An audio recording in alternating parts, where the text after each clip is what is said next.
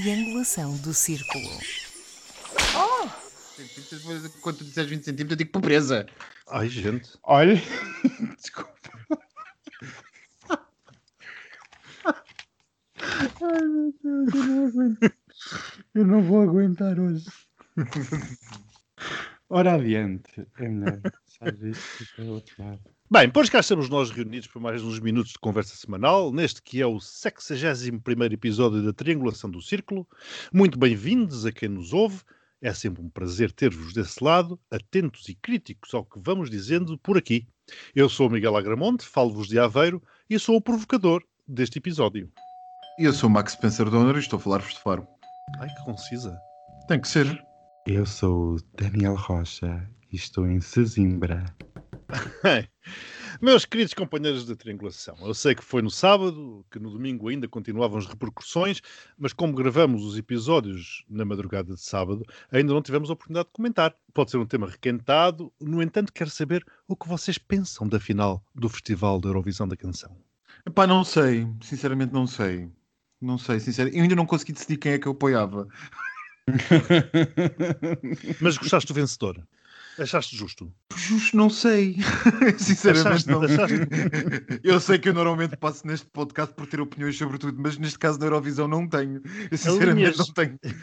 Alinhas em alguma teoria da conspiração? Em alguma das teorias da conspiração? Não, não alinho, apenas alinho eh, em achar que, que, enfim, a única coisa que dava realmente para ser conhecida era o dançarino sírio que nós falámos da outra, da outra vez, porque de resto, assim, de repente, não estou a ver nada que não seja notável. Eu não consigo perceber qual delas eu gostava mais. Gostei muito da Lituânia, gostei muito da italiana também, mas sinceramente não consegui decidir qual é que gostava mais. A islandesa também. Daniel, por falar notável, como o Max diz, notaste alguma coisa, algum dote no vencedor? Eu Notei que tem muito talento. Hum. de- para, para estar ali tinha que ter muito talento e ser Uhum. bem dotado de talento. E para fazer times também, times cheques. Temos cheques, também gostei muito de ver e adorei. Apoio a Itália a 100% e não venham cá com essas teorias da conspiração. Pois eu não Foi o- gostei nada do vencedor. foi o vencedor, povo. enfim, da canção vencedora. Não gostei, não apreciei. Pronto, adiante. Amiguinhas, tenho duas notícias para vos dar. A primeira é que temos Hum. correio dos ouvintes. A Ah. segunda é que a Leona, assassina vingativa, está de volta. E desta vez sobrou para mim. Ela enganou-se na semana, só pode ter sido. Enganou-se, fez mal as Ela coisas. enganou-se na semana. Leona, querida, era para a semana que vem é que eu. Leona, estás vesga? O e-mail que ela nos enviou diz o seguinte: Hey girls, Leona Assassina Vingativa voltou. Como as bonitas estão? Serei breve em meu comentário. Quando vocês mencionaram sobre a celebração do Dia contra a Homotransfobia em Portugal, com minhas congratulações ao Sugar Daddy António Costa, gostaria de ressaltar uma coisa. Muitos direitos foram conquistados para a comunidade LGBTQIA+, neste país, mas outras batalhas em busca de direitos e a garantia dos direitos conquistados deve ser sempre pauta de discussão, como o Daniel referiu. As gaysinhas que votam em partidos de direita e acham que podem levar suas vidas em segurança, se casarem, adotarem filhos e terem a liberdade de ser um viadão de calcinha heteronormativo e padrão, confiam demais em uma sociedade que está se lixando para eles. Ressalto também que muitas destas pessoas que ignoram as conquistas políticas para a comunidade LGBTQIA+, nunca foram rejeitadas pela família ou sofreram agressões físicas, morais e verbais na rua apenas por existir. Do contrário, teriam sentido na pele ou na mente os efeitos que a homotransfobia causa. Pensariam diferente e seriam mais engajadas em questões de direitos políticos para a comunidade. O problema está em olhar para o próprio umbigo e não ver que aquele trans ao nosso lado precisa ter o dobro de conquistas que uma gay branca para ser respeitado na sociedade. Agora Leona irá retornar ao mar junto de Mariah Carey e só voltará quando ela estiver disposta. Lembrem-se, a chuca deve ser feita com menos de 30 centilitros de água. Não furem vossos intestinos. Hashtag fora Bolsonaro, hashtag Castelo Branco Rainha, hashtag Trampinha Nadinha. Beijinhos gregos para as minhas queridas amigas da triangulação. Oh my god. Eu dou 12 pontos. 12! Concordo, merece. É, Eu não sei muito bem o que dizer, porque uma vez mais a Leona arrasou, apesar da fake news ao dizer que seria breve, não é? Porque ela foi tudo menos breve. E é sempre tão fácil de ler, não é? É. Mas isso tudo tinha a dizer de uma forma curta e grossa, como julgo ser de seu apreço. e ainda terminou com os hashtags babadeiras. É, acho que, sinceramente, o que há a reter da mensagem da Leona é a falta de empatia, a dificuldade crescente que muitos de nós, sejamos LGBTs ou não, de nos pormos na pele dos outros. Dentro da chamada comunidade LGBT, os exemplos são flagrantes. Aliás, basta navegar por alguns dos grupos temáticos do Facebook, por exemplo, para rapidamente nos depararmos com claros casos de discriminação e mesmo homofobia, transfobia e muitas mais fobias. Ah, Enfim, estão a falar do Conversas Queer? Não estou a falar de nada, mas um dia lá chegaremos, pelo menos mantenho essa esperança. A Leona realmente arrasa sempre. Eu estou sempre desejoso que apareça e pode ser breve, pode ser longa, mas eu adoro. E um pequeno reparo que na última parte deste texto, a Leona faz um serviço público exemplar, elucidando os nossos ouvintes e toda a gente sobre a quantidade de centilitros necessário para não parar no hospital.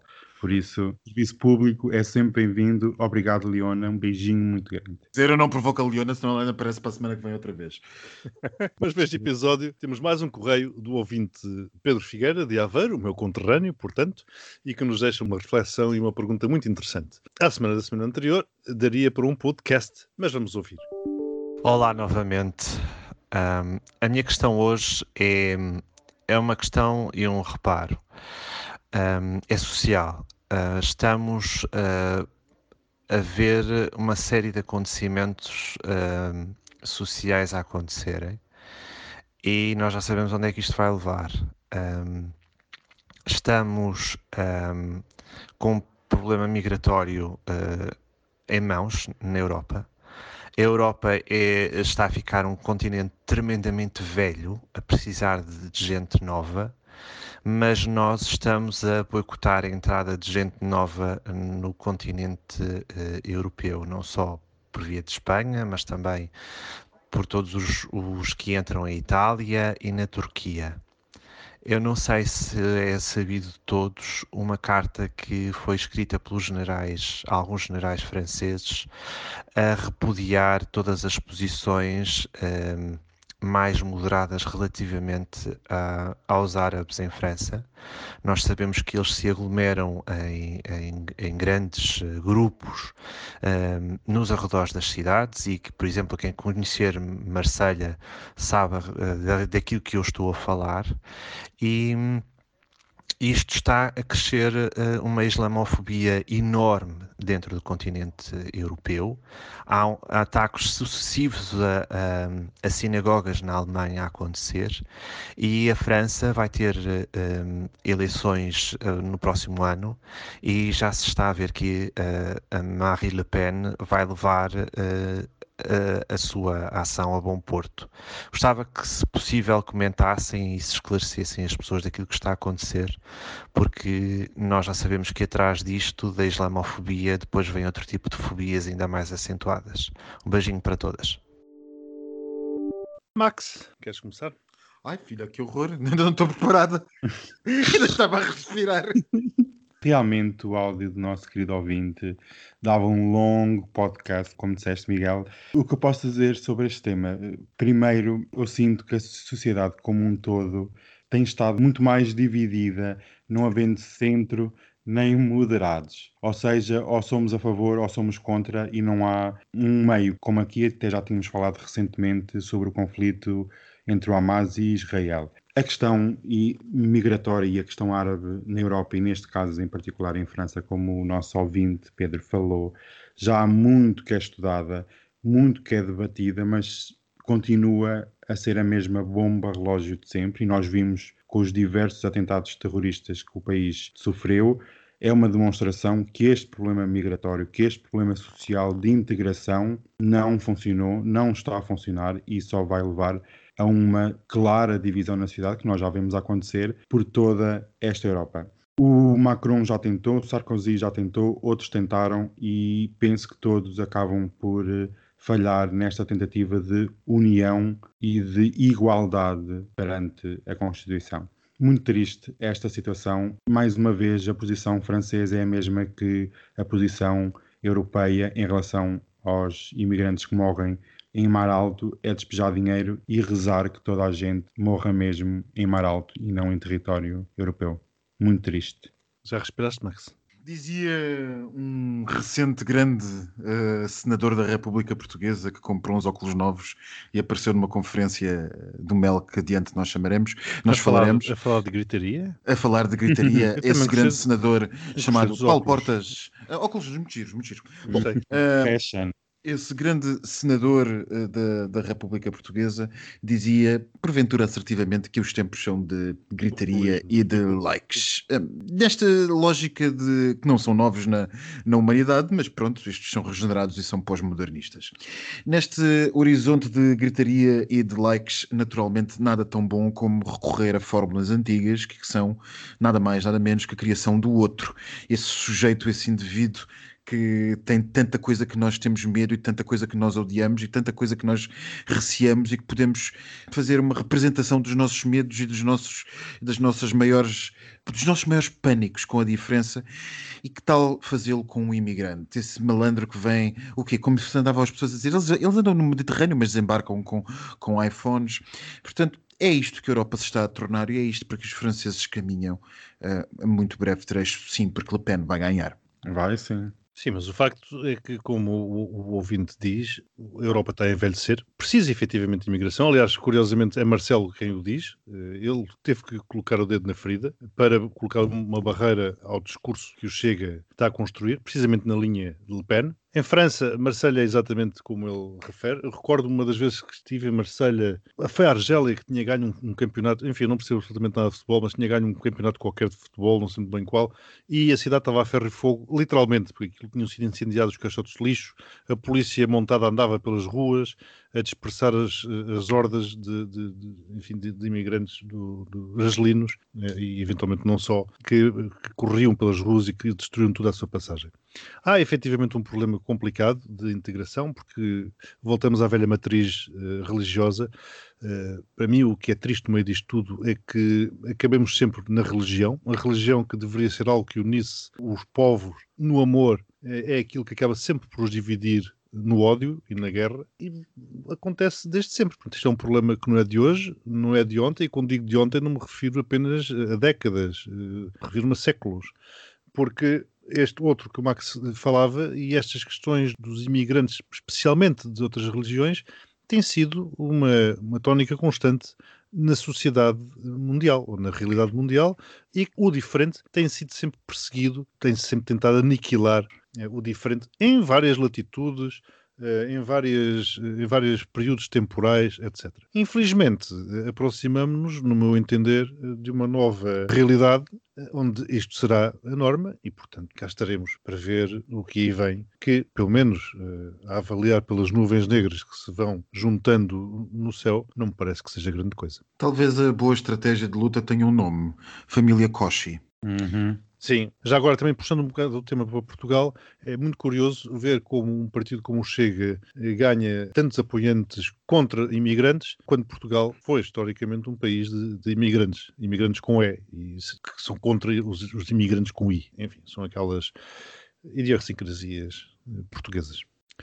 Desta vez não vamos ter áudios, quer dizer, na verdade nós temos um áudio, mas vamos usá-lo para ilustrar um dos temas da Gazeta e é para a Gazeta que vamos seguir de imediato. As semanas não param e a Gazeta tem que acompanhar o ritmo. Esta começou com um ato de pirataria aérea, patrocinado por um Estado, que mais pareceu a trama de um filme barato de espionagem. Se não fosse um caso tão grave e sério, daria para rir. Por outro lado, foi uma Gazeta muito uh, nacional, como veremos já de seguida. A Gazeta dos Dias. Segunda foi quando repercutiu a polémica do desvio do avião da Ryanair, que voava da Grécia para a Lituânia, enquanto sobrevoava o espaço aéreo bielorrusso. Com a desculpa de uma ameaça do Hamas, o avião foi obrigado a aterrar em Minsk e, dessa forma, o país de Lukashenko conseguiu prender o jornalista Roman Protasevich, opositor ao regime. Na terça, estivemos a um passo de ser a China do Ocidente, um país, dois sistemas, isto a propósito do número de infecções de Covid-19 em Lisboa, porque até agora, quando se ultrapassava o limite definido pelo governo, isolava-se a área e, no caso de Lisboa, acelerar-se-ia a vacinação. Quarta, foi o último dia do Movimento Europa e Liberdade, também conhecido pelo Congresso das Direitas, que durante dois dias juntou o PSD, que Rui Rio disse não ser um partido de direita, CDS-PP, Iniciativa Liberal e Chega. Se para outra coisa não servisse, mataram-se saudades de passos e portas numa mesma sala. Na quinta, o governo decidiu decretar a requisição civil dos funcionários do CEF, de forma a enfrentar a greve daquele serviço, prevista para se iniciar na próxima semana. Eduardo Cabrita considerou a greve como sendo irresponsável e um atentado à segurança nacional. Na sexta, o CEO da Ryanair disse que esta companhia aérea traz mais benefícios à economia portuguesa do que a TAP. Ainda acrescentou que 3 mil milhões de euros para a TAP é dinheiro mandado sanita abaixo, pedindo a Pedro Nuno Santos que fale a verdade. Isto foi uma grande semana. Mais uma. Mais uma grande semana. Eu acho que isto foi. Eu vou correr tudo a 12 pontos. Estava um brilharete nesta semana. Apareceu duas vezes na Gazeta. Começámos com ela e fechámos com ela. Então, segunda-feira, a Ryanair a ser eh, desviada. Here we go again, my friends. Como aqui nós já, tínhamos falado nos episódios anteriores, uns longos episódios do ano passado, isto parece um regresso a outros tempos. E eu, na altura, já tinha comprado uma fatiota dos anos 70 a condizer com a época que vivemos, porque raptos de aviões, desvios de aviões comerciais, isto é como o Miguel disse, parece um filme barato, mas parece um barato dos anos 70, porque isto já aconteceu muitas outras vezes. Permite-me só já agora fazer aqui um, um enquadramento, porque eu acho que é engraçado. Porque realmente na Gazeta não dá tempo para, para fazer o, o enquadramento como deve ser. Tivemos um avião comercial irlandês a voar da Grécia para a Lituânia, todos os países da União Europeia, que foi interceptado militarmente e sequestrado por um Estado alheio à União, a Bielorrússia, enquanto sobrevoava o espaço aéreo deste. O Hamas, para quem tentaram atirar as culpas, veio desmentir qualquer tipo de ameaça. O jornalista opositor prisioneiro apareceu a fazer umas declarações em vídeo a dizer que estava a ser bem tratado e tal. A União Europeia andou reunida para decidir que sanções aplicar à Bielorrússia. O Reino Unido chamou o embaixador bielorrusso para prestar declarações e decidiu proibir que companhias britânicas sobrevoassem aquele espaço aéreo. A Rússia diz que não tem nada a ver com o assunto. Em Portugal parece que a coisa não aconteceu e interrogo-me o que se passaria se o avião fosse norte-americano. E eu ainda devo fazer uma precisão ao que tu disseste, Miguel. O avião não era bem irlandês, a companhia aérea era irlandesa, a jurisdição era polaca. O avião estava registado na Polónia. Pronto, maravilhoso. Maravilhoso. Isto é claramente um ato de terrorismo realizado por um Estado e para o presidente da Bielorrússia ter esta atitude só poderia ter o apoio moral do presidente Putin da Rússia. Portanto, logo neste ponto, há aqui um desafio por parte da Rússia, utilizando terceiros. Sabem aquela sensação de quando tens um urso e começas a, a ver se ele acorda, qualquer dia ele pode acordar. Contudo, a posição que, como aqui falaste, Miguel, da União Europeia de banir, suspender voos, fazer uma tentativa de união perante um agressor externo, tem sol de pouca dura, porque enquanto os direitos e as preferências alemãs e francesas prevalecerem na política externa europeia e nada irá mudar, porque quer a Alemanha, quer o leste europeu, quer a França dependem fortemente para funcionar as suas economias do gás natural russo. Portanto, nunca podem provocar demasiado a Rússia porque senão há corte de energia e os europeus estão num plano de recuperação económica e tal situação nunca se poderia vir a pôr. O Daniel, eh, de economia não só, porque as casinhas quentes, o, gás que as aquece vem da Rússia. Também. Exatamente. E é? quanto mais a leste eh, vamos, mais dependentes ficam os Estados. Portugal e Espanha não sofrem desse problema porque os nossos exportadores são de outras regiões, mas a leste o problema é gravíssimo e isso sim é um grave problema de segurança nacional europeia. Queria dar aqui apenas um reparo. Há uns anos, durante a administração Obama, houve um voo do então presidente da Bolívia, Evo Morales, em que houve um rumor em que nesse avião que o senhor presidente na altura iria da Europa para o seu país, foi ordenado pela administração Obama que o avião fosse parado e revistado porque supostamente iria lá estar o Edward Snowden, o grande chivo ou o grande pirata informático. Portanto, estas situações não são novas, são sempre usadas. O que nos espanta é são Estados a ter estas atitudes. Eu penso que a Bielorrússia só tem um destino. Vai ser anexada ou pelos russos ou por, o, pelos europeus num futuro conflito global. E isto é tão lamentável que só merece zero pontos. Falaste aí na questão também da, como dizer, do silêncio russo e na falsa União Europeia, mas visto como os russos foram rápidos em impedir voos da Lufthansa e da, da Air France. É, nem mais. Eu vou dar 12 pontos. Eu vou dar 12 pontos porque hum, isto, os jardins lógicos. Olha, vou usar o exemplo dos ursos ali na, na capital do meu outro país. Há ali uma zona onde a gente vai atirar amendoins e cenouras aos ursos, que são o símbolo de Berna. E hum, às vezes as coisas correm mal e os ursos atiram-nos de volta as cenouras e os amendoins e acertam nas criancinhas que choram. É um bocado mais ou menos isto que. eh, É mais ou menos isto que os russos andam a fazer. O russo aqui é o urso. O russo, a gente atira-lhes umas coisas e eles, quando atiram de volta, todas as criancinhas choram com as calças na mão e sem saber o que fazem. É óbvio que o que se passou em Minsk foi devidamente autorizado por Moscou antes. O senhor Lukashenko, ou Lukashenko, dependendo das, das perspectivas da pronúncia, nunca se atreveria a fazer o que fez sem ter o assento devidamente eh, aquecido por seu amigo que ainda agora o recebeu em Sochi a um ponto de mandar o seu avião presidencial buscá-lo a Minsk. Eu não sei porque é que isto foi feito ou porque é que isto não foi feito, mas eh, claramente Putin quer ajudar eh, Minsk e eu acho que não é meramente para se manter apenas como Estado tampão. Eu acho, eh, sou, faço parte dos cínicos que acha que Putin tem um projeto a longo prazo que passa pela anexação da Bielorrússia e pela criação da grande Rússia, que sempre disse e sempre quis e sempre foi o seu objetivo no que toca a este país e à comunidade de Estados independentes. Portanto, eu acho que isto foi apenas mais um ponto, mais um caminho certo pela Rússia nesta jogada de xadrez geopolítico em que a parte ocidental, a União Europeia, como sempre, eh, foi deixar-nos. a- Ficámos aqui um bocado sem saber como reagir a isto, por muito que se tenha avançado, cortado aviões, etc. Aviões não rotas. Na verdade, as coisas que poderiam atingir quer a Rússia, quer a Bielorrússia não foram feitas. E uma delas que os ativistas de direitos humanitários mundiais dizem é, de uma vez por todas, o bloqueio de SWIFT. Está na altura de o fazer. Já agora, Daniel, a cena do Morales é uma, uma questão in- muito interessante. Nós, por exemplo, eh, é pouco falado, mas nós apresentámos desculpas formais ao governo da Bolívia na altura porque não termos permitido a passagem do avião presidencial no nosso espaço aéreo depois da pressão do governo norte-americano. Mas o que é facto, e o que é pouco falado, é que de facto o avião aterrou em Viena, não desviado, como aconteceu com este avião civil e comercial, mas que o próprio piloto declarou que tinha falta de combustível e problemas técnicos a bordo. Depois o que seguiu foi a proibição de descolagem do avião presidencial, porque os americanos, entretanto, mandaram dizer que desconfiavam que Snowden estava a bordo. Eu sei que na prática pouca diferença faz, mas há uma diferença. É que a Ryanair foi forçada a aterrar no seu curso. Aqui foi, foi o próprio piloto que pediu. Quanto à anexação, Max, eu acho que eles já são anexados. O, o Lukashenko é Ah, um é, fantoche, eh, só não, é, só não está anexada formalmente. Pronto. Não, mas aqui formalmente, É uma, est- é uma formalmente. extensão. é uma Pelo caminho, extensão. que isto, pelo caminho que a coisa leva, qualquer dia nós temos um referendo na. Acho que até era o Daniel, Daniel não eras tu que dizias isto em off aqui há uns dias? Sim, sem Qualquer dúvida. dia, qualquer dia nós temos um referendo de fantoches também na, na Bielorrússia. Uhum. E A outro tal mãe Rússia. Ui, esse é que é tóxico. Pois, e outro na Ucrânia. Terça-feira tivemos quase a ser a China do Ocidente. Eu dou 12 Dois. pontos. 12, uau! O Max está mesmo corrida 12. Porquê 12?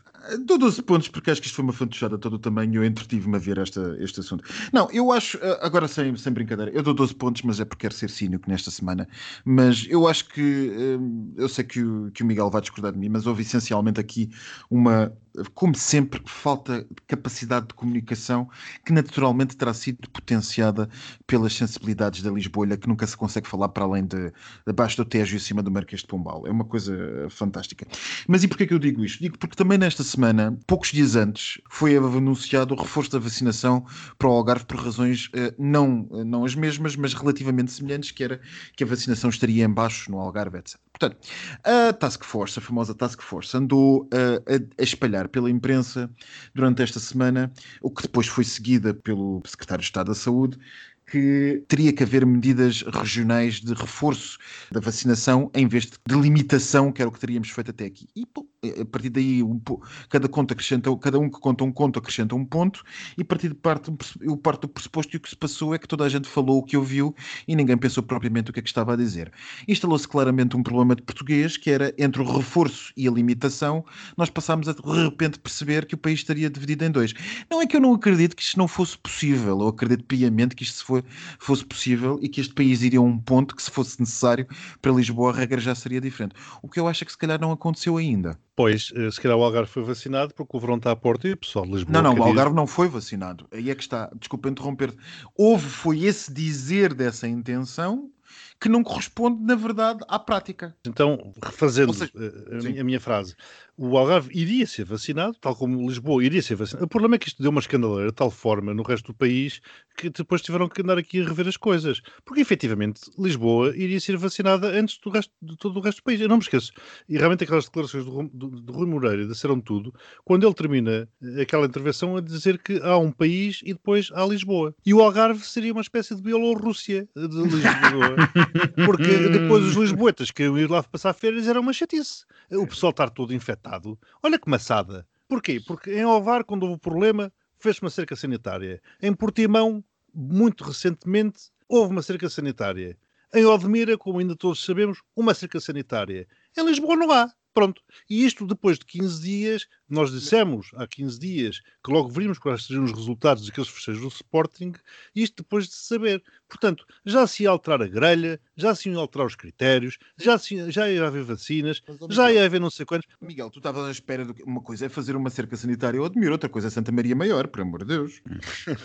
então aquilo tem a sede do Santander, tem o elevador de Santa, de Santa Justa, tem tanta coisa ali que não pode ser, então, mas... Ah, oh, oh, estamos a brincar, é o que eu digo. Olha, eu ouvi. É, eu por acaso. E depois eu... queixam-se, e depois queixam-se que realmente há um divórcio e há o nós e há o, eles. É precisamente desta incompetência e nesta inabilidade de gerir este tipo de coisas e de abrir exceções que depois se geram estas coisas. E na cegueira, na cegueira, é que o pessoal de Lisboa não entende, não percebe, não, não, não, não vê como depois eles são olhados pelo resto do país. Ah, eu, isso, fri... isso, é uma coisa totalmente diferente e aí concordamos. Aí concordamos por completo, Miguel.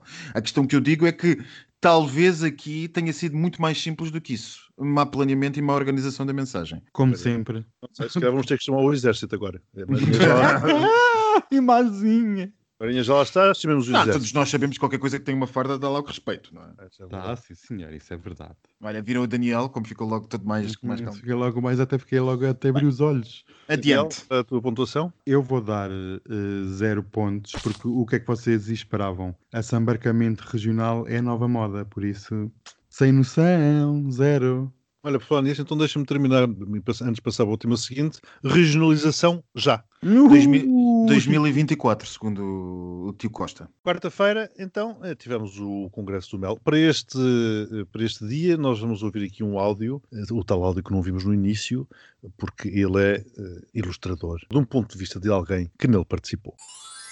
Uma saudação especial ao Dr. Pedro Passos Coelho, aqui presente. Depois das saudações iniciais, o aviso e a dúvida quanto ao futuro da democracia.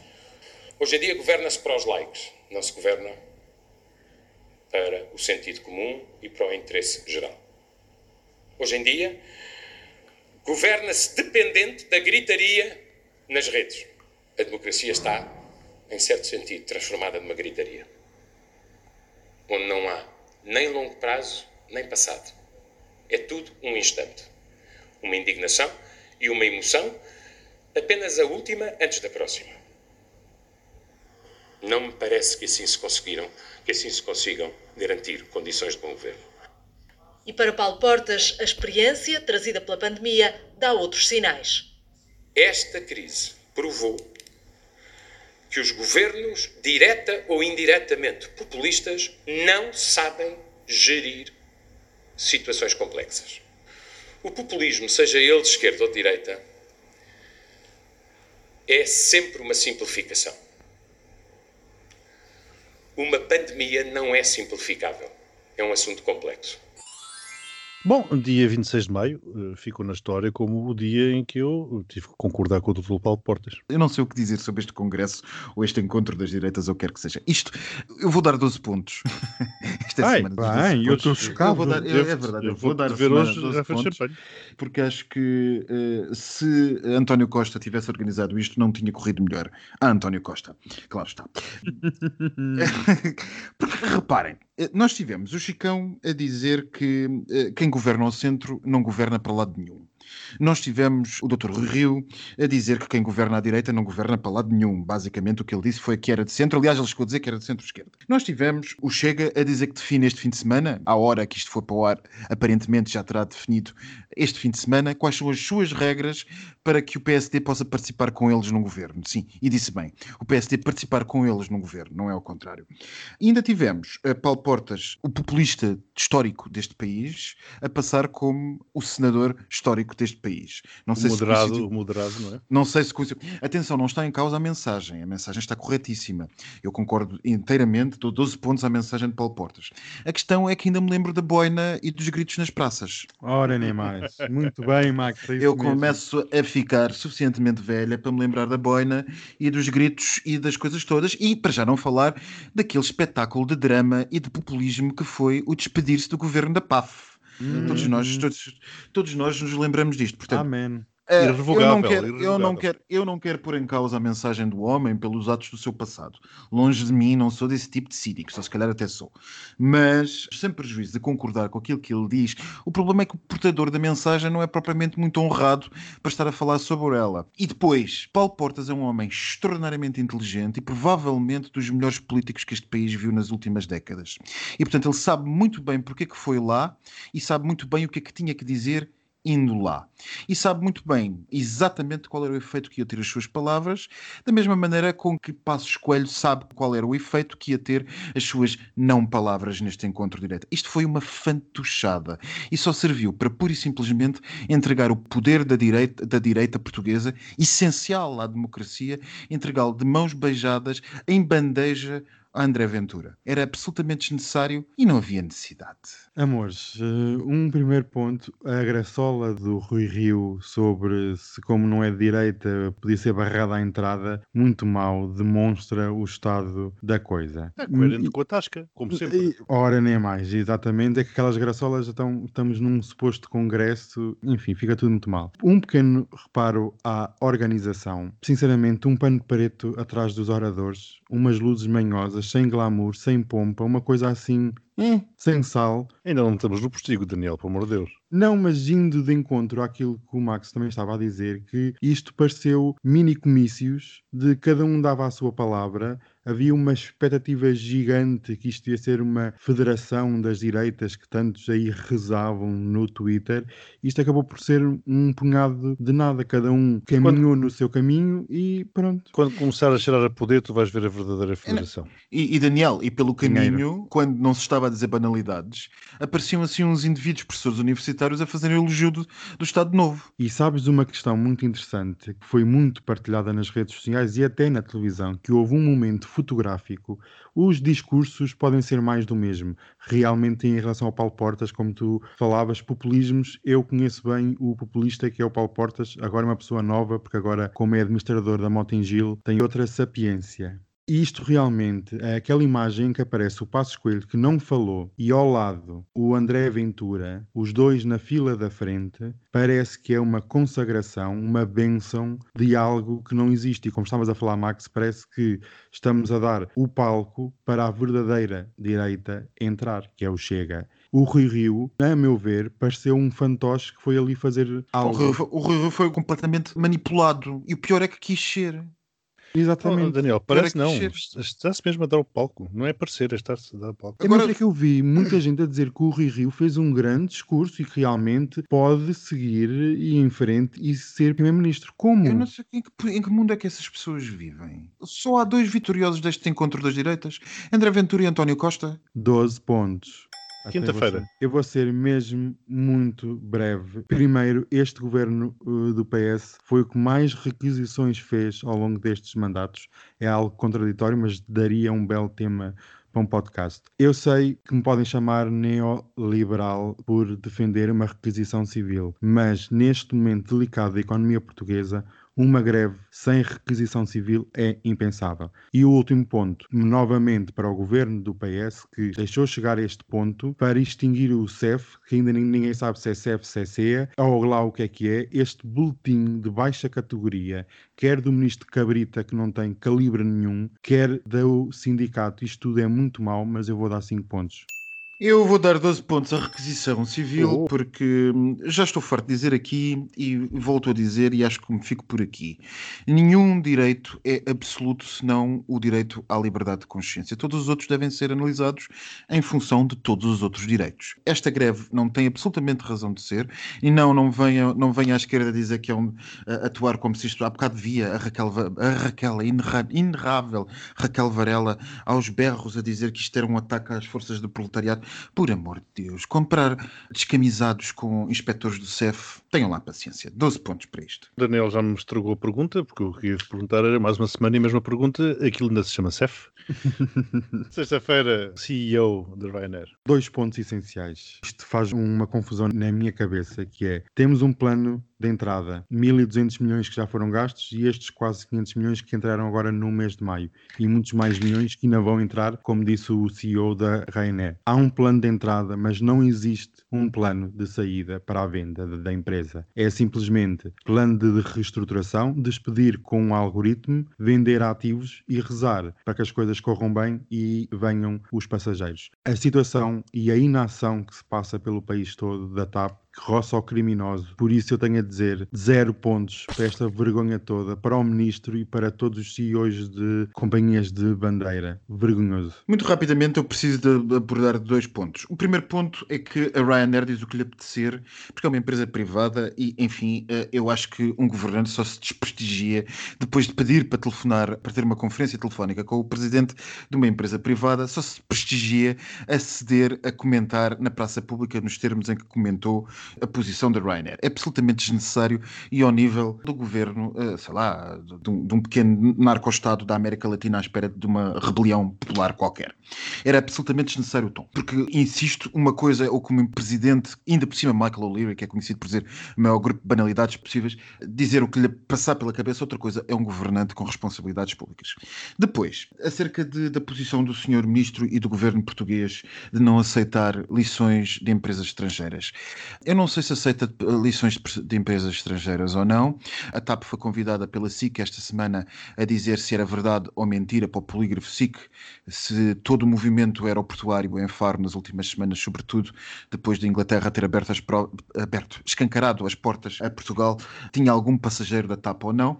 E a TAP defendeu-se dizendo que o aeroporto de Faro não é um aeroporto para companhias de bandeira, eh, como a TAP quer ser, e que eh, para cá voam charters e que isso não lhes interessa nem está no seu objetivo de negócio.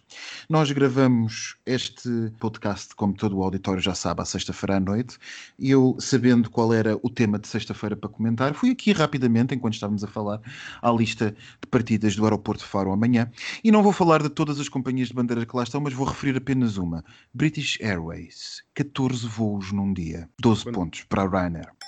E com isto acabamos com o Daniel a dar 17 pontos, o Max a dar 60 pontos, Meu Deus. por faz 77 pontos, mas uma discrepância brutal. Estou curioso para ver o gráfico. Deus é grande. Estas semanas tu andares a dar mais pontos do que eu, acabaram aqui. Acabou. verdade. Foi um fim de uma época. E agora, Daniel, o teu postigo. O postigo de Daniel.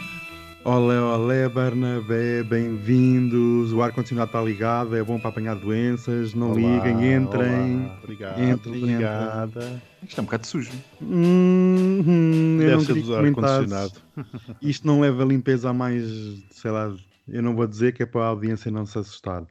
Sob pressão popular e depois de receber muito hate mail nas redes sociais, decidi não falar de casas reais, mas a vontade é muita e eu vou só dar assim um cheirinho muito, muito, muito, muito grande. Hum, Digam-me lá uma coisa, qual é que vocês acham que é o tema da atualidade, o mais comentado e falado por este Portugal e até no estrangeiro? Olha, eu sou suspeito porque eu vi um comentário que tu fizeste acerca do careca mais sexy. É isso? Não, não, não, não, ainda não é, querido. É sobre o Jardim de Inverno do Cristiano Ronaldo. Ai, o bidé! É o Jardim de Inverno ou Marquise, amigas? Sabem-me dizer a diferença? O Napron. O Não, eu sei Napron. dizer a diferença. A diferença é muito Isso. simples. Se tu viveres na Reboleira ou na Amadora, é Marquise. Uh, Se tu viveres no Marquês de Pombal, é Jardim de Inverno.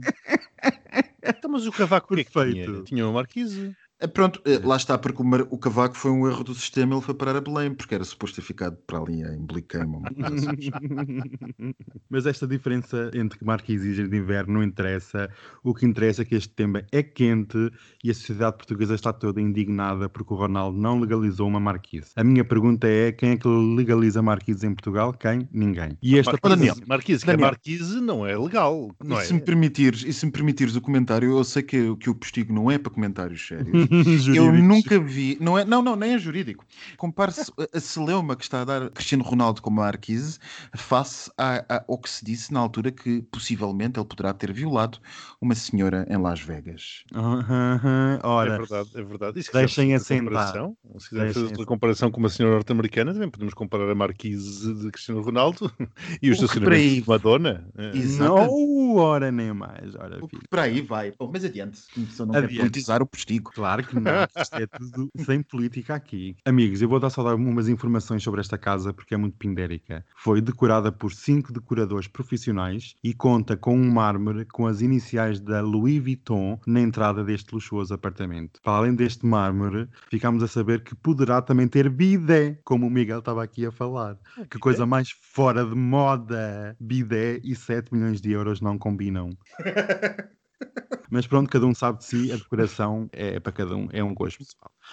E eu vou dar aqui, realmente, o Miguel estava aqui a falar de uma coisa que era sobre a sondagem, já é a segunda que surge este ano, sobre os carecas mais sexys do Bem mundo. parecia. Amigas, eu vou dizer o primeiro lugar. Vocês estão preparadas? Eu já sei. E já fiquei Quem é? Eu- Queres anunciar?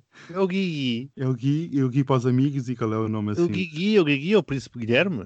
Pronto, amigas, exatamente. O que é que vocês acham? Por amor da santa. Eu digo-te uma coisa, isto foi pago pela Max Casa está em Real. silêncio. Eu, eu, eu não me pronuncio.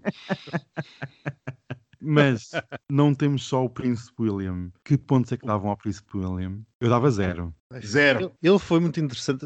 Pronto, eu agora poderia falar aqui da teoria dos povos nórdicos, que são interessantes até determinada idade e que depois, e que depois se degradam com Olha olhos não, olha que não. O Harryzinho está É interessantíssimo. o gelo. Ai, não. Não sei. Está assim um bocado acabado. Quem? Vais ver, dá-lhe mais, o dá- dá-lhe mais dois anos. Mais dois anos e já está Vais. reformado. Quer ver o teu caixote de lixo? O caixote de lixo é este top, que eu vou dizer já aqui os nomes muito a correr. O Conta com- teu. Mike Tyson, Pitbull, Michael Jordan, Morri no Pitbull. John Travolta, Bruce Williams, o The Rock e o Van Diesel. Amigas, o John Travolta é que é. É daqui das manas. Mas quem é que fez esse top? Uma menina histérica teenager dos anos 90? Eu acho que isto foi tudo muito bem pago, porque algum deles devem ter filmes eh, agora a estrear, música a ser lançada e o Príncipe William precisa de de limpar a imagem, não é? Deve ser como aquelas cidades, não é? Aqueles prémios das cidades para o turismo. Mas eu ainda estou a pensar no Pitbull. Alguém alguma vez viu a cara dele? Tenham noção. E faz sempre aqueles gritos estranhos nas músicas. E o John Travolta, todo siliconado, por amor de Deus. Pá, mas pronto, Quem- o gajo, ainda, o gajo ainda pilota um 707, tem assim uma certa, um certo estilo. mas- Desculpa, está todo o- siliconado, mano. todo cheio de botox. O filho, o Silly ainda vá que não vá agora, o Conado. Não. Nós temos que terminar isto, senão o nosso departamento de edição passa-se connosco. Beijinho. Beijinhos. Beijinhos, beijinhos, meu querido. Até para a semana. Uhum.